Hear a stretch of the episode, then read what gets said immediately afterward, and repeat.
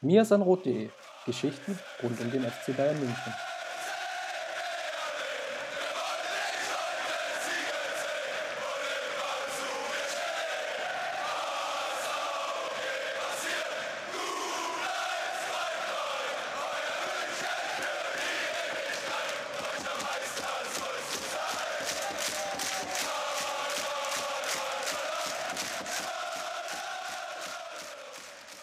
I'm very happy to welcome Caroline Jönsson to this interview. Hi. I'm very um, glad that you took the time. I want to talk to you about uh, women's soccer or football, as you might want to call it. And my, my first question would be if you had to describe yourself uh, and answer the question, who are you? Uh, what, what would be your answer like 10 years ago, five years ago, and today? I think it would be pretty similar, actually, uh, no matter uh, the year. I'm curious as a person, and I'm also very uh, into justice. So I get pretty upset when it, I don't think uh, things are fair. It doesn't matter if it's on or off the field. Um, and um, persistent, stubborn. Uh, and I like people. I really do like people. So this is, I think, how I would describe me. And then I went to six year of education in psychology, and uh, I would still describe me like that. I still love football, but I've never seen it as just um, the game on the field. I've always seen it as a very good education for life. So basically, I've been interested in, in the surroundings to, to football also when I played as a player. So I got to learn about administration, organization, development of, of grassroots, uh, the legal system, and so on, even when I played. And I think it's a perfect way to learn about life if you're a little bit more interested in just not the game. And it was like that from the beginning. So, um, from the very start of, of being a professional football player, you already um, were interested into the type of organizational stuff behind the scenes? Yeah, actually, I think it's also a little bit because I came from a very small um, club and everybody needed to help out. So in my early years, I understood that uh, somebody needs to do the work. and who is doing it and, and why are they doing it and for what reason and so on. So, yeah, from the start, I think I've been very interested in that. And uh, would you say that um, starting playing football at uh, Malmö uh, was that the first professional contract you had, or um, wouldn't you call that professional at that year? When um, uh, when did um, your footballing career really hit off? Yeah, I would for sure say that would be the first professional contract. Uh, I actually played a year without, or two years without a contract. But then the first contract we signed was an uh, exact copy of the male contract. So we had a lot of obligations, of course, uh, but no money, pretty much. So, so how can that contract. be the same contract? Exactly, that's a good question, right? so we had all the obligations, and we need to needed to attend uh, everything the same way the male did. I mean, in many ways that was good. It was a very professional contract, but. Um, the gain for us that would be probably most of the time the money wasn't there. But uh, it was a good, interesting um, way also to get to to know about how you write contract and how the professional contract looks. So in that aspect, it was a good chance for me as well to get to know that side of football. So how did you go about signing contracts afterwards? I always looked at the teams. Uh, what do we need? so in my contracts, I also tried to get uh, good things for a team, and sometimes that was easier to to negotiate about than actual money. So solutions or problems or gears we needed or insurance we needed or, or things like that. So especially when it didn't matter that much when it come to to financial benefits. The salary was so low anyway, so it was better to do something for the team than have an ever an extra hundred euros or something in the contract because you still needed to work and you still needed to have an, an income from somewhere else in the beginning of the, the contract for me at least yeah did that change throughout the years, or um, is it still like that in Sweden? Because No. I'm, I'm asking because um, the Swedish league throughout the last 20 years seems to attract a lot of uh, international players, and uh, I always supposed they would come there also because you could do um, a professional football career over there. Yeah, well, it's very diverse. Uh, we still have players, especially the young players and, and some clubs that doesn't make pretty much any money. Uh, they still need to work. They still need to have the responsibility of some other form of income. But we also have players earning a lot of money. So the diversity in salaries have been growing rapidly under this last 15 years. In the end of my career, I could live on just playing for sure. So that was really a good progress for me that years I've been playing. But the average salary is around um, uh, 1100 uh, euros, 1200 euros, 1300, some, somewhere around that. But that means there's a lot of players earning more, of course, but also that there's a lot of players earning less.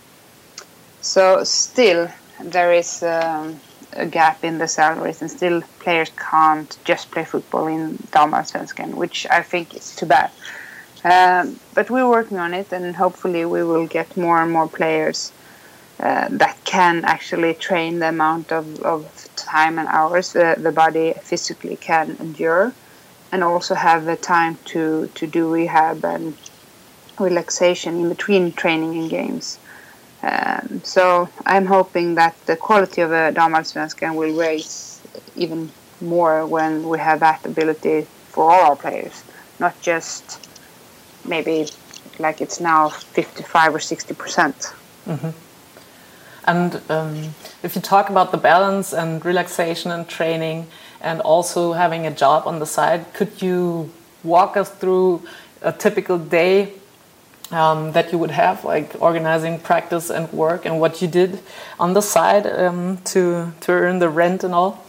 It was a little bit different. Uh, from the beginning, I, I went to school, gymnasium, uh, and um, got some help from parents, but also worked uh, in a uh, what do you call it grocery store, um, extra hours.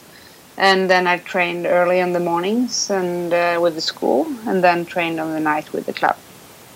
Then it's changed, so I started to work uh, full time um, in different various of. I tried a lot of different things, but basically my hours were seven to four. And um, in beginning '99, I started to train in the mornings, so train six thirty, uh, and then we trained again at five. So we had um, to work in between there. In the morning, that was your personal training, or did you meet up with the team already then, and you had yeah, with, two with the team. With the team, some not all players in the team, but some players in the team. Then the Swedish Olympics Committee went in and they paid actually for the last hour of work. So you had to hurry to work, but instead of being there seven o'clock, you were there eight thirty, and they paid this one and a half hour salary to the employers, to me. to you. The, the employers didn't pay for the hours I wasn't there, so the, the Swedish Olympic Committee paid me for the time uh, I didn't get reimbursed for my uh, my work. And did you have to figure out um, a deal like that on your own, or was that um, offered um, to several players generally? That was offered uh, to several players when we qualified for the Olympics in Sydney. Um, so that was actually the first time uh, we got paid to train on the mornings, uh, and that was the national team players. Uh, and then from there, it go went and still today actually the Swedish Olympics Committee helps players uh, to to get some form of um, scholarship we call it, but it's a it's a financial benefit that uh, we can get as long as we qualify for the Olympics. We have a chance to get this money so we can train more. For several games with the national team, um, different players are called up. To, coaches try out new players, and um, does the payment continue if even if you're not called up sometime, or um, Yeah, does it always depend on? for a year. So Okay. it's a cycle. So you, you get uh, this for a year and then hopefully you get it next year and so on. Okay. Um, so, and um, yeah, the players, of course, have been uh, been altering throughout the years. Um, but the association wanted to have less money for more players because we never know about injuries and so on. Instead of more money for fewer players, That is normally the way they try to support uh, sports with the Swedish Olympic Committee. But um, so that was really a good good move, I think, from the association to have more players with less money. So that's kind of the opposite of the situation within the league, where you say you have that big um, diversity of some people uh, earning lots of money and then many who don't. Yeah, it's. Um, I think that when it's a little bit the normal system in football. If you look at the men's side, it's the same. They have some players earning tremendous amount of money, and some players that only earn pretty much a little bit more than an average salary. Uh, just that in women football, that uh, that the lowest threshold is so low that you can't just play football. Yeah. Um, and then, of course, we have the international players that come from outside Europe. They need to earn around 106, 1,600 or 1,700 euros or something a month. So, of course, they're, they're, those players need to earn at least that and can only live on playing, even if it's not too much money, but most of them go by with that, that uh, amount of money. And what uh, would you say, besides um, being able to be a professional player in Sweden, uh, what else attracts so many internationals to come to Sweden and play there? First of all, I think the quality of the league has been really good throughout this 20 years we're talking about. We have a constant league with uh, constant teams. It's very secure system that, uh, and you know you will have your contract for the whole year. Uh, so if you get a contract with a Swedish club, you will have it until it ends, if you don't choose otherwise. And I think that's a security for many players to have. Then the amount of games, we have a lot of uh, games throughout the season, and um, you can play the whole year pretty much. You only have three or four weeks of vacation, and then you play. Uh, I think that's also something that many players think is good. But So, how many game uh, days are there? we only play 22 games in the league, but we play cups, and then we also have a lot of we have a long preseason. Uh-huh. So our preseason starts in most of the time mid beginning January, and the league usually start around beginning or, or mid April. Mm-hmm. So there is a long preseason as well, and the league usually ends in November somewhere, and then you have vacation, and then you start again. So it's also a way to, for players to play the whole year around. And then, of course, the quality of the league. We have had many international good players for many, many years, so it's also been a very, very good quality of the league. So most of the time you come and you feel that you get good quality in trainings, but also in the games. So it's developing to come to play football in Sweden. Um, you have also played in the United States um, for one or two years. Uh, I think it was one year.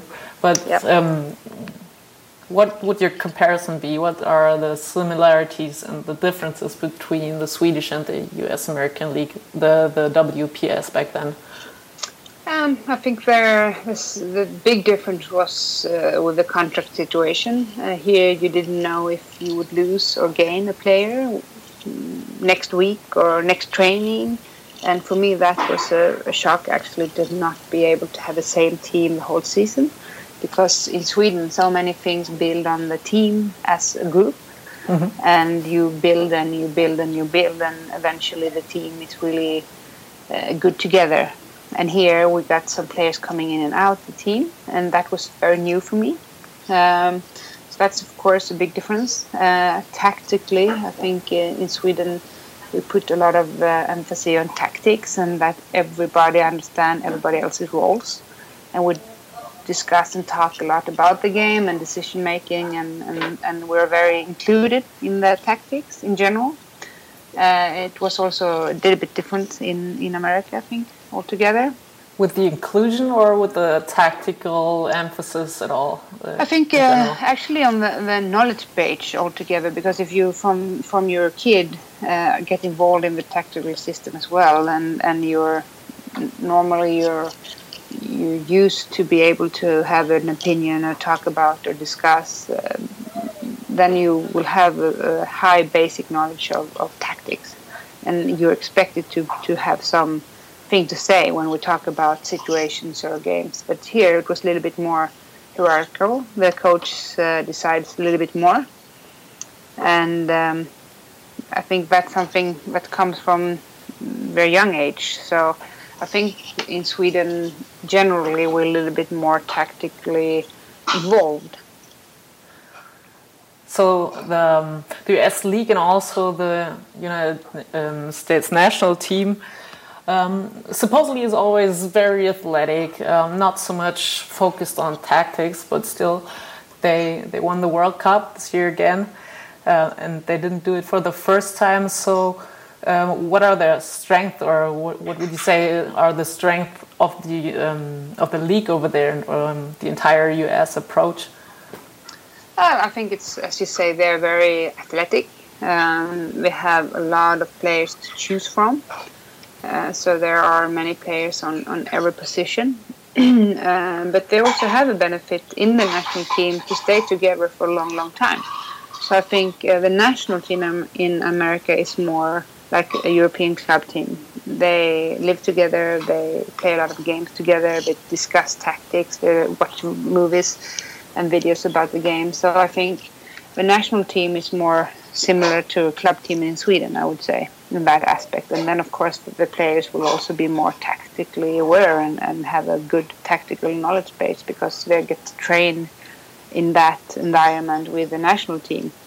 So I think that's also a reason why they are so good. There was a lot of discussion about playing on turf uh, the, um, throughout the World Cup. Uh, how is it in Sweden, in, in, the Swedish league? We have a lot of turf fields, uh, more and more actually. So I think the the question in Sweden to play on turf is also been going on for a long, long time. Uh, a lot of the the clubs are not owning their own stadiums, so it's mostly owned by the community or the town. Mm-hmm. And to be able to use that field uh, more frequent, they want to have turf on it. So we are used to play on turf, but all the Swedish players chose grass every time we ask them if it's a good grass pitch. If the grass pitch is not a nice one, of course, everybody wants to play on turf. But uh, all players, even in Sweden, would love to have a nice, well organized uh, stadium with a grass pitch that is perfect. That's the best way of, of playing football. So even though you're used to it, you would prefer grass? Yeah.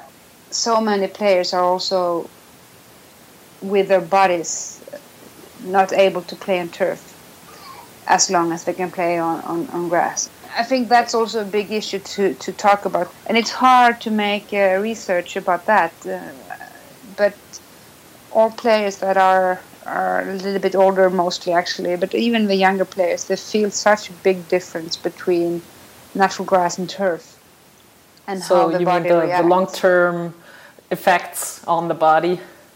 yeah, it's it's very different from turf to natural grass, and that's the opinion of, of most players in Sweden as well that have been now playing for turf on a longer period of time, constantly, and how that affects their bodies. Do you think that should be subject to um, studies and, and should be looked at? Definitely, I, I would really. I'm wishing for long term studies when it comes to, to that question. I think we will see shorter careers the more we play on turf. Well, it'll be um, pretty hard to figure out what's the factor that that actually caused that. Since I mean, another argument could be um, people develop um, quicker and and play professionally at such a young age that maybe because of that um, they they might not be able to play as long as uh, I don't know ten or twenty years ago. Yeah, um, but I think, of course, if you even if you would use that argument, the, still the career would be uh, not as long as it supposedly could have been. So both arguments in this case would, would shorten the career of a player. Yeah. Uh, and I think uh, if we look back 10, 15 years, a lot of young players came out early to play in women's games. So uh, not just Birgit Prinz, uh, more in her generation played early in the highest level when they were young. So I think we have had younger players playing professionally early, even 15 years ago. Yeah, I, I talked to um, Nora Holstad, who plays at Bayern Munich. I mean, that's the club we cover most. And mm -hmm. she said that um, coming from Norway, she only started um, all the strength and um, um, all the strength practice and training at the gym uh, mm -hmm. at the age of 23. So yep. uh, she said um, she probably would be uh, even better if she started earlier, and that uh, in her country uh, it wasn't um, common at that early stage um, to be that uh, well trained and professional, but that that also changes over the years. I think it's similar in Sweden, of course. The prof- professional uh, of football have changed throughout uh, the years, especially with the resources as well. So you need to have a good strength and condition coach to be able to say, okay, when when you are 15 or 12, you should be able to do this, and that might not include weights, but it includes body control and yeah. body balance. And when you start to build on that, when you're really early in your teenage, with the right coach that knows uh, what is, is important to, to think about when you're growing still as a player, then you can definitely for sure uh, be a better player, but also in an early stage uh, work on proactively take away chances to get injured when you're older. Yeah. But the resources to have that kind of strength and conditioner coach when you're in a young age hasn't been that frequent in women football before. And I think that's also a good sign that it comes more and more knowledge like that into women football uh, in a younger age. Yeah, so it seems to be pretty exciting years to to follow women's football because there's still so much um, evolving and developing. Would you say that um, women's soccer or football just follows the development that the men did with all its aspects as wages and um, marketing and contracts and um, coverage in the media and live coverage on TV. Would you say um, that's kind of the same thing, uh, a bit smaller, a bit later, or are there basic differences? I think there is uh, mostly similarities, for sure. Um, what I'm hoping for uh, is that we will learn from the mistake the male have done, considering some some parts. Uh, but I also think they can learn from women football, especially when it comes to education and dual careers. It gives your your identity a wider depth, and and you need that when you're a player as well. And it also will give you a different stability and security as a person, and you never have to worry about what am I going to do after I quit playing because I still have this ability or this education or whatever it is. So I can still be a, a person of an income and I can still be a person that have something important to do every day, even if I quit. But also throughout the career, it's important to have a dual career, dual uh, career so you can actually feel that you are more than a football player. And in many times, that helps the performance. Would you say it's a disadvantage for the men's football that they don't have those dual careers? Yeah, I think so. To be honest, I think many of them would have been more successful if they had a dual career from the beginning. Yeah. Ah, interesting. um, are there are there other basic mistakes you would uh, like the women's football development to leave out? Yeah, um, I think the whole situation with um, agents, we should find a good situation uh, for agents to be involved in the game, but but drive the game forward the same way clubs and players would do it. So, really good cooperation with agents um, would also be something I would prefer uh, to look a little bit different from the male system. Right now, to me, it seems to be the case that um, when female players uh, transfer to other clubs, that there is not a big amount to earn uh, by the by the agents. In one way, uh, I think for sure, but also it's not always the the the amount that controls the system. The system can be similar. If you go to a store and you would buy a shirt, uh, you would buy a shirt for 100 euros and you pay 100 euros and you go away with a shirt. Uh, and you go to another store and you buy a shirt for 10 euros and you still buy the shirt and you pay yeah. the 10 euros and you go and you leave. The system is the same. Uh, the amount is different. And, I'm not sure what the what agents um, live by or what uh, what they pay their rent from uh, if they're only women's agents right now. So I don't know if, if the amount would change the system or not. Because, of course, yeah, if it's the same thing uh, with a smaller amount, you're right. But if they don't make their living by that at all, then I think it would make a difference. Well, it's. Uh, I don't think um, we should take away the wages uh, or the salaries agent has, or the percentage of contracts or transfers or. Mm um, it's not that part. It's the the the parts that could end up with third party ownership, for example, or agents getting paid both from clubs and and players, or agents um, not telling certain clubs about a player because they have a different connection to another club, and so on and so on. I think that's not good for the game itself. Um, so an open market where agents are a big part of the game, but more so uh, to actually develop the game than it could be in the male side today when there are um, a little bit different, I would say, in, in how they interact with clubs and players. Okay, so whenever you come up with a good way to make sure it goes that way? I don't. I'm not sure. I have that uh, just now, and especially now FIFA also changed the rules for agents. It's going to be different again by itself. So we'll see what comes out of that. Uh, that's changing system.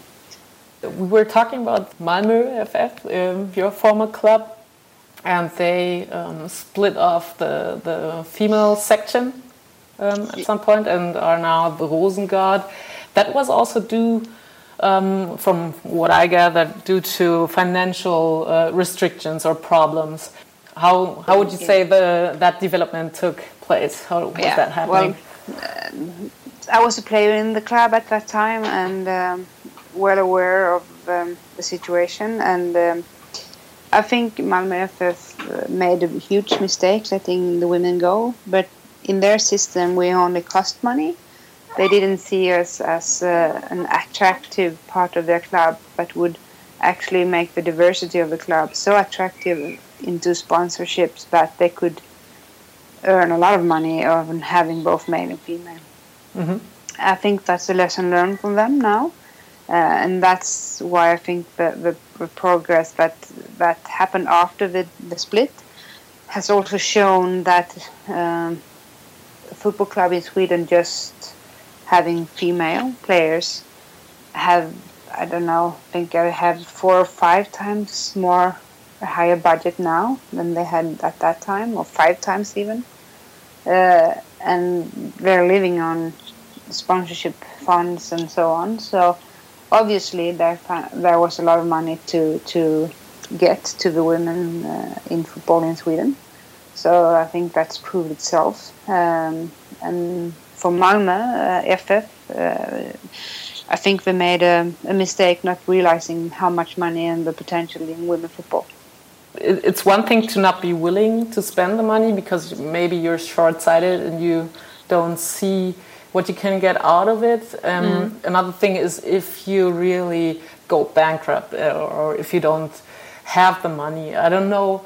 Um, how it was uh, internally at the club, and I'm not sure how it exactly was with um, Tyresö, um, that went well, out of. It's, uh, it's, totally different. The Tyresö yeah. was bankrupt and had no money, and, and this was a situation where basically they were not willing to spend money.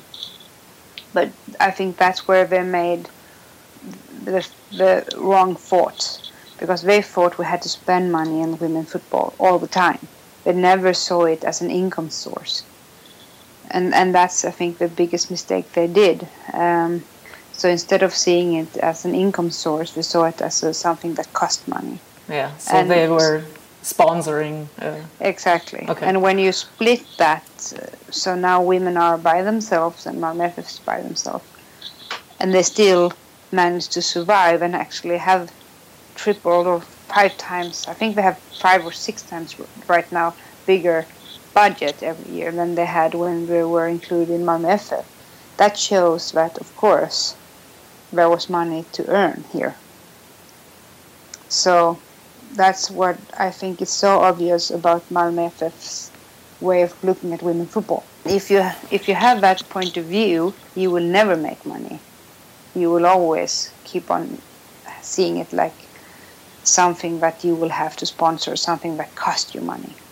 If the women would have stayed in Malmö at that point, I think they would never have realized. Now it's been 10 years and of course you can see the progress and you see the budget and you see how much incomes they have from sponsorship now you can say okay even we as a club could have gotten even more money maybe because we have both male and female so how much money did we lose because we let the women go for sure i think they made a great mistake but you you would say um, for the women playing in Malmö, um, it's better this way because this way they really took off, and if they would have stayed at Malmö FF, uh, that probably that type of direction of development would have not occurred.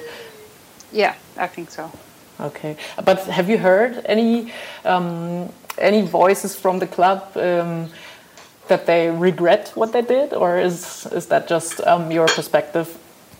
Uh, I think it's been uh, debated back and forth, uh, also in the newspapers here. There's still a lot of people within Malmö, uh, the club FF, that are pissed that they did what they did, and there are still also people involved in women's club that are pissed. Uh, but there is also still, um, of course, uh, representative of Malmö FF that think they did the right thing. So the, the debate is going back and forward now and then within the papers, and they're talking about now and, and for now and again also about having it reunion, so the women's go back into Malmö So that's an ongoing debate. But would they would they want that still? Now um, that they're um, independent, both uh, look at the pros and cons. I think there is some pros and some cons about the if they get reunion, but it's also about the condition. If Malmö would get back the, the women's within the Malmö frame, it needs to be conditioned in a positive way for both parts. So um, I scratched uh, um, FF for a mm -hmm. second. I mean, from from the outside, it looks pretty um, disturbing that that a club that was champion in 2012 and played the Champions League final in 2014 uh, goes back um, bankrupt that year. Um, do you have any insights or any thoughts you would share on that topic? I think it's um, a situation that we need to learn from. Uh, we have a system in Sweden with um, with licenses that will put a club with financial problems down one division, and it's somehow very strange and interesting to see how they could go around that rule somehow. Who did not check up the finances, and how did they hide the finances to be able to still play? Uh, that's one one thing that uh, many people have looked on and, and learned from. So I think for, for the game, both male and female game, this is not a female question. This is a question for football in general in Sweden. How can we look at this situation and, and prevent it from ever happening again? Um, so that happened, I think in Sweden that was good. And then I think the problem sometimes with uh, women football today, not just in Sweden, is that most of the time it's run by two or three or one or two or three or four persons that are really really strong. And if this person in that group or the one single person have all the knowledge and all the information it's hard for the rest in the club to actually see things like this going on. And um, so transparency is, is an issue yeah transparency is an issue but it's also about sometimes the willingness to be involved because you, you you have this one or two or three person that are so engaged and they drive the whole club because you can you can drive the whole women's club on two and three persons sometimes mm-hmm. and in, in the male uh, game it's so much history so much culture most of the time so it's harder to have one or two persons like this driving the whole situation to to this point without anybody reacting earlier. Simply because there are, there are more people involved. Yeah, exactly. Okay. More people to answer to and more people to yeah. to to talk to about situations like this. Yeah.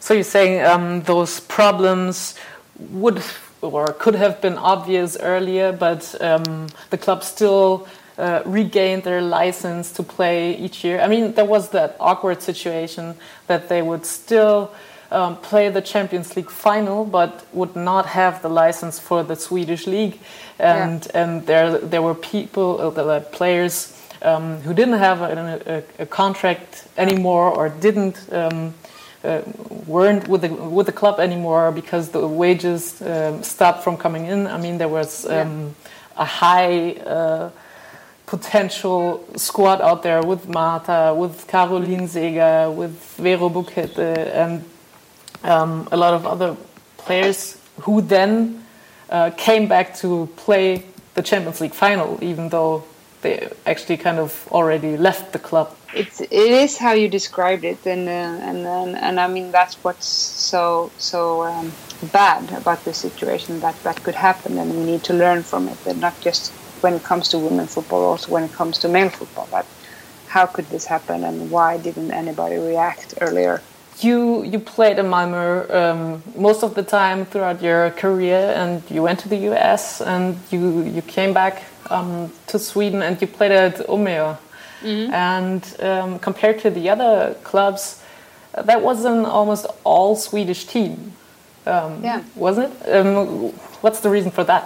We had uh, some foreign players, but the main reason for that was that um, Umeå had also, after being a great club for 10 years almost, uh, got into some financial problems. So they needed to, to cut their budget with um, 2 million Swedish crowns. And um, they had a lot of good young players in their own club. So instead of buying new players uh, when uh, some really well paid good players left, they started to say, okay, we need to, to save this amount of money and to be able to keep our license. So and we have all these young players. Why not take a chance and take one, two years, and we will have a position in the table that's a little bit lower, but we will also have a great potential in this in this squad to be a great team within four years. And uh, was that um, a factor that attracted you uh, towards and that pulled you towards that club, or why did you go there?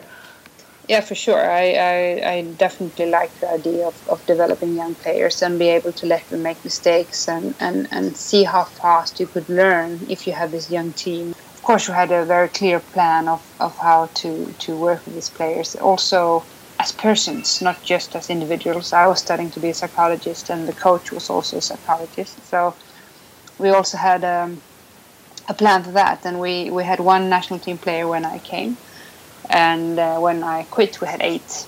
So I think we did a great progress, but it was of course yeah some hard like games for me. We let some some uh, we let five or four or seven goals in one one game even. So for me, it was a, a hard um, mental job as well to be able to stand there and, and let them do a little bit of mistake once or twice to be able to to learn faster. Uh, but they did, and it was an amazing experience as well to be able to to have such a young team and still be a player and not a coach. Yeah. And to be in that development of, of young players rapidly progress uh, in their ability to play football and as persons and individuals. It was a great time. Different, but great. That almost sounds like you were kind of uh, coaching already while being an active player. Yeah, for sure. I was uh, 10 years older than the other player in the team at some point, and uh, I was even older than the coach, so and more experienced. So for sure, I, I had a, a special role in in that team at parts.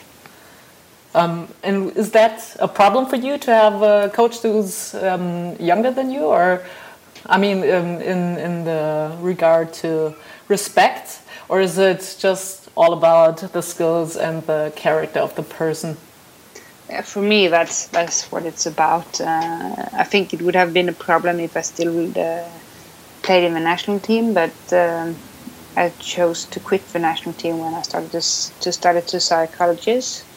Uh, so, if I would still have ambition to be the best goalkeeper in the world and play the World Cup and the national team, of course it would have been harder but uh, I put my ambitions on, on side and started to, to started to be a psychologist and that was my role and football was still one of the best things to do and I love to play and I really love to see people involved. It doesn't matter if it's football or, or life or singing or whatever. So it was really amazing to see how these young players get better and better almost every game. So um, that was a totally different experience, but great to have.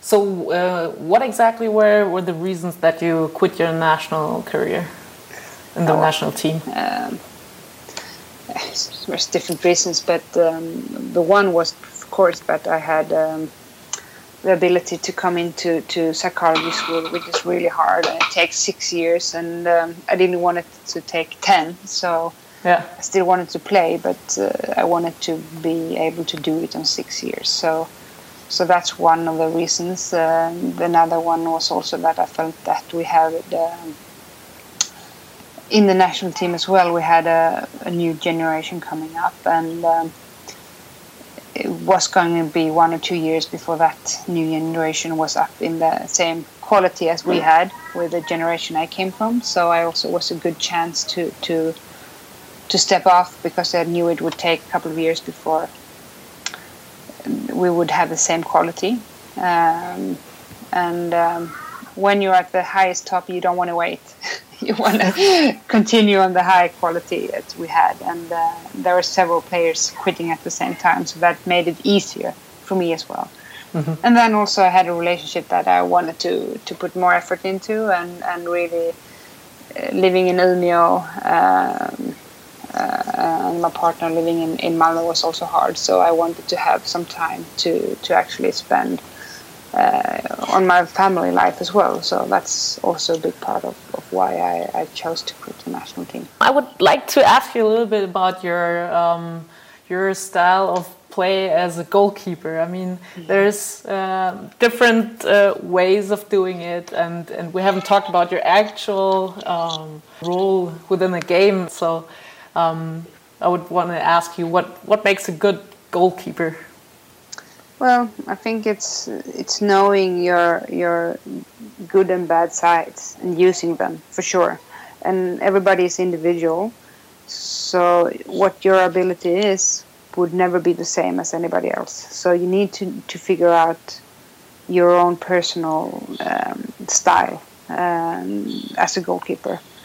And for me, um, I think I was kind of average in most things. I wasn't bad at anything in particular, but I was not maybe great at so many things either. I think the, the, the game in the air was really good, and I had some good way to, to start the game again. But I think it's for me, it was a lot about the cooperation with the, the rest of the team that made me a really good goalkeeper.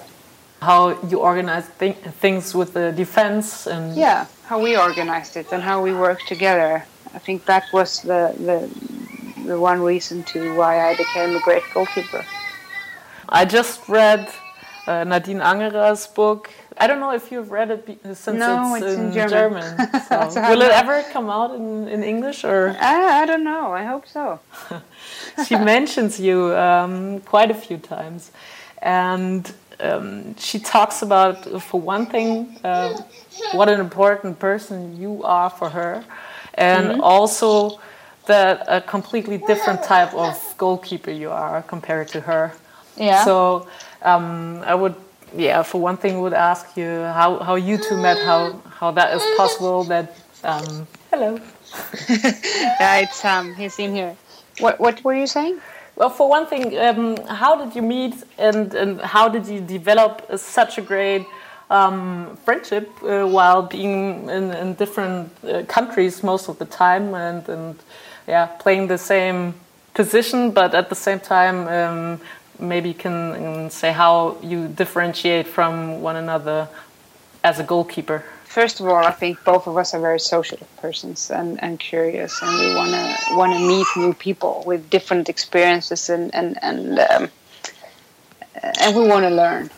I think in that aspect we are very similar, and that's also why we became friends. I think in the first part, and then it's also why we could discuss and keep a good friendship throughout the years because it was for both of us interesting to discuss, even if we have totally different opinions. We could always discuss it and we could learn and talk and discuss again and try and learn again and talk. Both of us are, are very honest people, so we told each other what we thought and felt. And, and when you do that and you're totally honest, it's also easy to be friends, even if you're far away.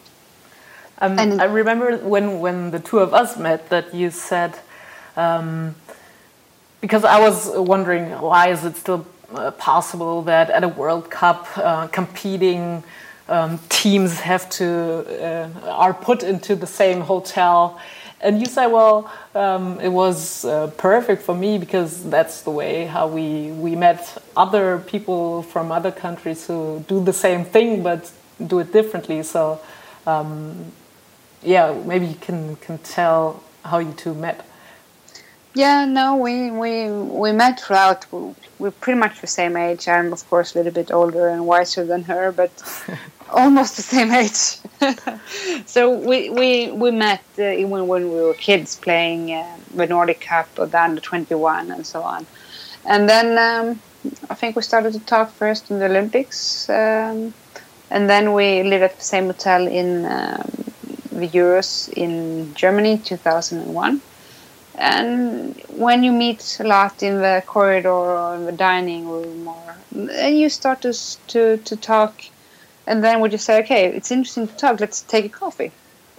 And that's how it started. So you had a chance to meet people that have the same interest most of the time, playing football and also in other aspects of life. So I think it's a good way to, to get new friends, but also to have a chance to discuss about how other people solve the same situation you are in. So that's why I think both me and Nadine thought it was so interesting to talk about football, for example, because we we had different way of looking at the goalkeeping situation, and we are totally different uh, as goalkeepers as well.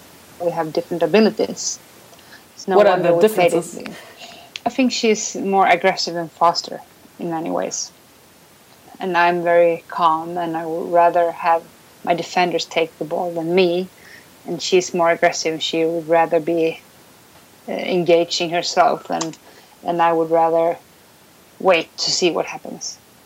And I think it sounds easy. It sounds like oh, that's not too big of a difference. But when you look at the game and how you play it, if you have these two different tendencies, I would say, it will change a lot of how you play the game. But it was really interesting, and I really enjoyed talking about that. But to be honest, we talked a lot about football, of course, but we talked mostly about life. that's, that's good to know. Yeah. Um, since I, I read the book and she um, she made uh, makes that point that you had to wait to become um, number one in the uh, German national team for over 10 years, um, being behind uh, Rottenberg. And the second she finds out that she will finally uh, play the World Cup 2007, she hears from you that you can't uh, because um, you tore your ligament. And she said she was uh, basically overwhelmed because she waited for uh, for her point of that um, uh, for the point in, in, her career for such a long time. Was very very happy about it, of course, but um, at the same time knew that you suffered and that um, you would not uh, uh, meet in China. So, how, how's your side of the story? no, I guess um, I had the opposite reaction. Of course, I was very, very happy for for Nadine. Same, she was sad for me. I knew the potential she had, uh, and I knew how much she worked and how she changed some parts. Um, and I also knew it would change her life more than she knew. I think to be the first goalkeeper instead of the second one, and to to get to realize and get a, a chance to get all these experiences that you get from being the first goalkeeper, um, both in the game of, of actually playing the games, but also outside the game, outside the field, because you will get more attention, you will have so many other different experiences as well, depending on if you play or not. So I was very happy about that as well for Nadine, and I thought she so deserved that chance. So for me, that was easy. I was very, very happy with with that. Uh, for myself, of course, I was destroyed not playing the World Cup. We we really had a good team, and I thought we would have a chance to take the gold medal. That we lost 2003. So it's been four years of of just wanting to have a, a, a new chance of the gold medal. So yeah, that was a hard time for me personally. But that doesn't mean I couldn't be happy for Nadine. I'm really sorry to have to do this to you, but I cannot leave it out since you're from Sweden and I'm from Germany. How is it possible to receive a golden goal in the 98th minute of a final against Germany, not once but twice? Yeah, I don't know how it's possible. it's um, unbelievable. Sometimes I feel it like it would be less of a chance to win the lottery, but uh, it probably is. I, I would have to do the math, but to me it seems like it is. Yeah. Uh, no, I don't know. It's hard to say, and and and um, that's also why I think it was so frustrating to not be able to play the World Cup 2007 for me because I really wanted to have a new chance of, of winning the, the, the gold medal and make up for what happened? Make up for what happened in one way, but just make it. Not just make up, make it. it would be a great experience to, to lift that gold medal trophy. That's why you want to win. You want to have experience. You want to feel all the emotions, and and that's of course why so many people are trying to get that again and again and again. So for me, not winning was was not be able to have those emotions. That was pissed me off because I really would like to have that experience. yeah, I suppose. Yeah. I won't find any words that that uh, make that better, so I'll just change the subject. I I just wanted to ask you to maybe um, share a few words about your um, your work as a psychologist, and maybe if you want to also your work as the chair of the FIFPro, the um, World Players Union or, or committee, um, what you do there, what your work is. Yeah, well, as a psychologist, um, and I choose to become a psychologist, not just a sports psychologist, because I really wanted to be able to work uh, not just with athletes, but even with athletes the whole perspective of their life, not just the, the performance part in in sports. So I think for me it's been amazing to work with with people with different problems. Um, everything from addiction to, to child that are born with function disabilities. So it's really been a way to to richen my life. That part has really really been amazing and, and what I expected it to be. Then, of course, as a psychology, when it comes to sport, um, for me it's also important to work with the different aspect of a person because the more you secure you become as a person, the better athlete you become as well.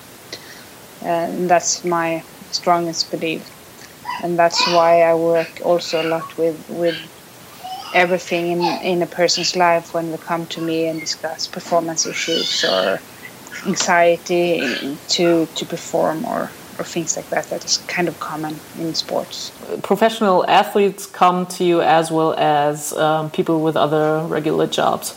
Yes. Or, yes. or no jobs, whoever. Yeah, yeah. I I, uh, I, have my own practice, so I try to to have um, different um, diversity in in the the people coming to me. If you want to explain your work that you do at FIFPro. Yeah. Um, well, in FIFPro. Uh, it's also been for me a chance to to work with my education, of course, with organizational psychology, but it has also a lot to do with with the personality. I've been curious, and I've been really working a long time for for um, better conditions for women. First in Sweden, and we did the first CBA 2007, and again it was mostly about insurance and and a way to get um, pension plans and, and, and just have the CBA so we have some some better rights altogether and and we're seen as employees uh, and that we actually had an employer and just by by that transition the way of looking at a female football player in Sweden was more professional so uh, with that experience in my back, I also wanted to do that in a more global way. And uh, FIFPro has been working with football players for 50 years, and they have done so much, and they have learned so much from the game in these 50 years. So I really thought it was great when they also wanted to enter the women's game and take all this uh, experiences as they have as a union and to learn from that and to to also implement it in the women's game. So for me, that was a really good chance. It meant that we had to have same membership in FIFPro for female players as we did for male, and the board said yes to a suggestion to 2014 in December.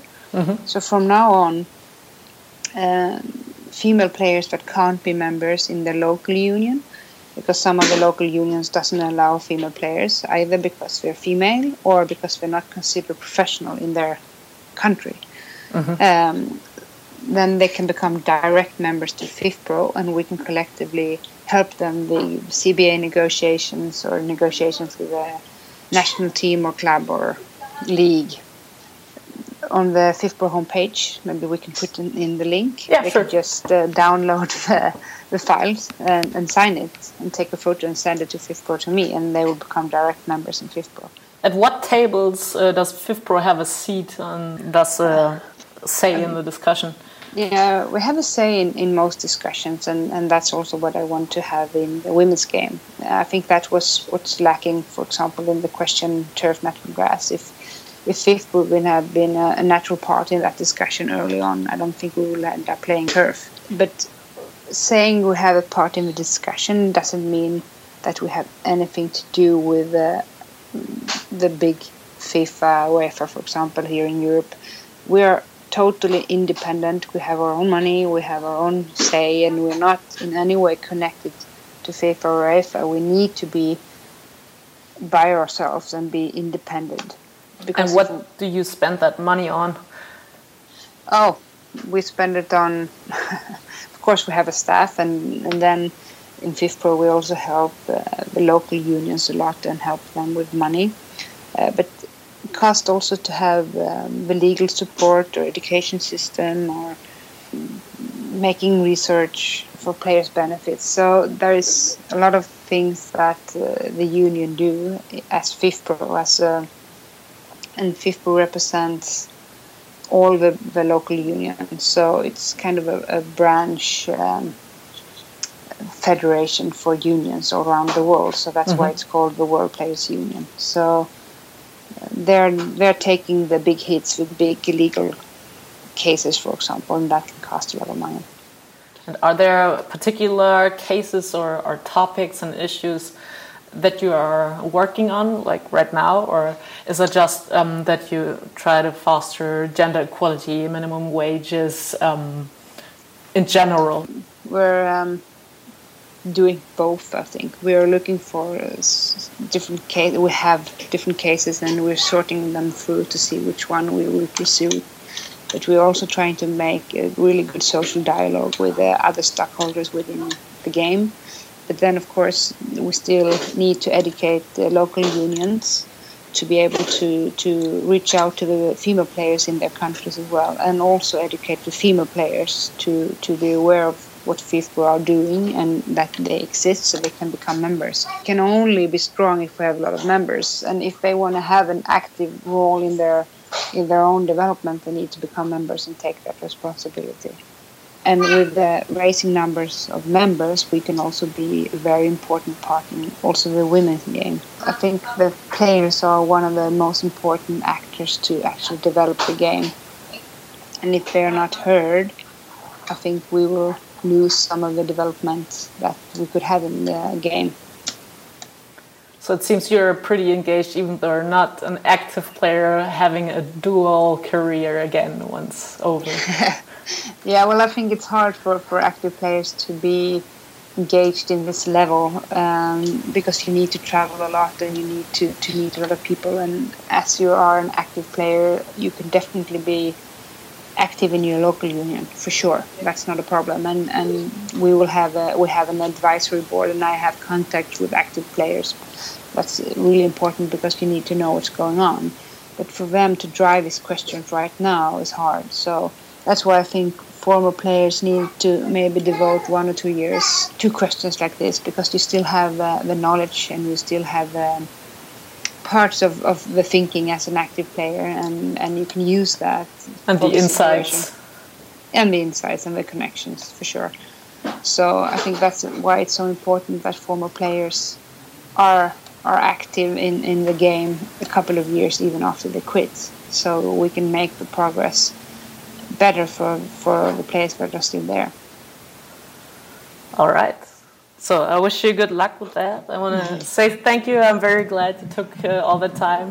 No problem. Thank you so much. Bye. Bye. habt den Kampf gewonnen, den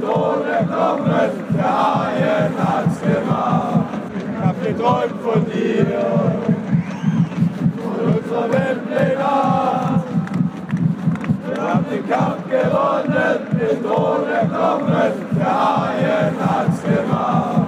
Ich hab geträumt von dir, von unserer Wembley Nacht. Wir haben den Kampf gewonnen, den Thron erkommen, der Haien